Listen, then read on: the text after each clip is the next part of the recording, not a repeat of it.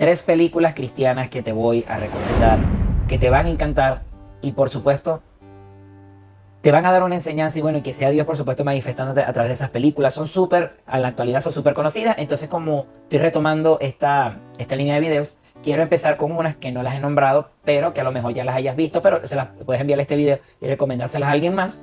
O si quieres volverla a ver, definitivamente va a ser genial. Yo he visto por lo menos la, la segunda película, la he visto ya tres, cuatro veces y la veo entre dos y tres veces al año. La primera película que te voy a recomendar es Hasta el último hombre.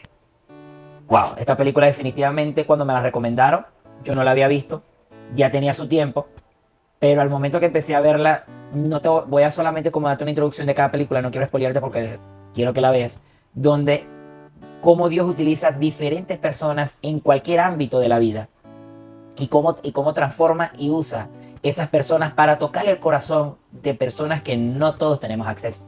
Algo que hemos hablado en la iglesia es que en la iglesia hace falta cantantes, salmistas, hace falta ingenieros, hace falta marqueteros, hace falta, hace falta políticos, etcétera, porque si hay un cristiano en cada una de estas áreas podemos llevar el mensaje de Dios a esas diferentes áreas. De pronto, sí, yo, yo como marquetero me dedico al marketing digital, de pronto yo no puedo llegarle, yo no tengo tan fácil acceso de pronto llegar a predicar la palabra de Dios a un político, pero sí la puedo tener a esas personas que quieren aprender de marketing digital. Pero esa persona que se dedica a lo que tiene que ver con político o es un atleta un profesional, eh, juega béisbol profesional, fútbol, etcétera, de pronto es sí puede impactar la vida de sus compañeros de equipo, porque yo no, yo puedo jugar con mis amigos, pero yo no soy jugador profesional, pero de pronto puede llegar a esas personas y puede hablarles de la palabra de Dios. Por eso Dios lo colocó allí y, nos da diferentes dones a cada uno. Este es el caso del protagonista, donde él vino y se alistó en las fuerzas militares de su país, donde él quería impactar allí. Pero la forma donde tradicionalmente se podía impactar o trascender o adquirir medallas en lo que tiene que ver con el ámbito militar de ese país era solamente a través de los honores de la, y del impacto que tuvieras al momento de dicha guerra. Pero este no fue el caso de él. él Dios lo utilizó de una manera extraordinaria y sin tocar un arma, sin hacerle daño a nadie, se ganó una medalla conmemorativa y se ganó muchísimos más y dio y Dios lo utilizó y dio a entender que sin tocar un arma también se podía ser un héroe nacional. Así que definitivamente te invito a ver esta película, la número 2 y la, la, más popular, me atrevo a decirlo, es La Pasión de Cristo, la de Mel Gibson.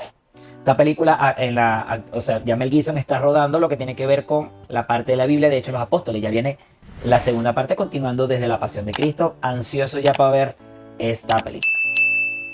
La Pasión de Cristo, bueno, esas 12 horas finales del ministerio de Jesús, donde está con los discípulos, el momento donde está en el monte, donde está orando, luego viene, Judas lo entrega, posteriormente lo que tiene que ver con el castigo, con los azotes, y por último, la consumación de lo que tiene que ver en la cruz.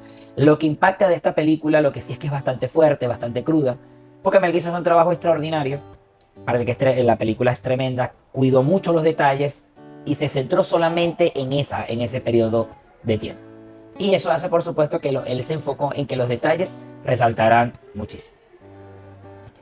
Lo que sí, eh, eh, y lo que sí es que cuando hablo de que fuerte es por el momento lo que tiene que ver con las heridas, con el castigo, con los y la crucifixión.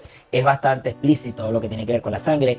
Y me acuerdo yo que al momento que la película salió, porque yo no la vi en los cines porque no tenía la edad para verla, fue que muchas personas no pudieron en la sala de cine terminar de ver la película. Se salieron.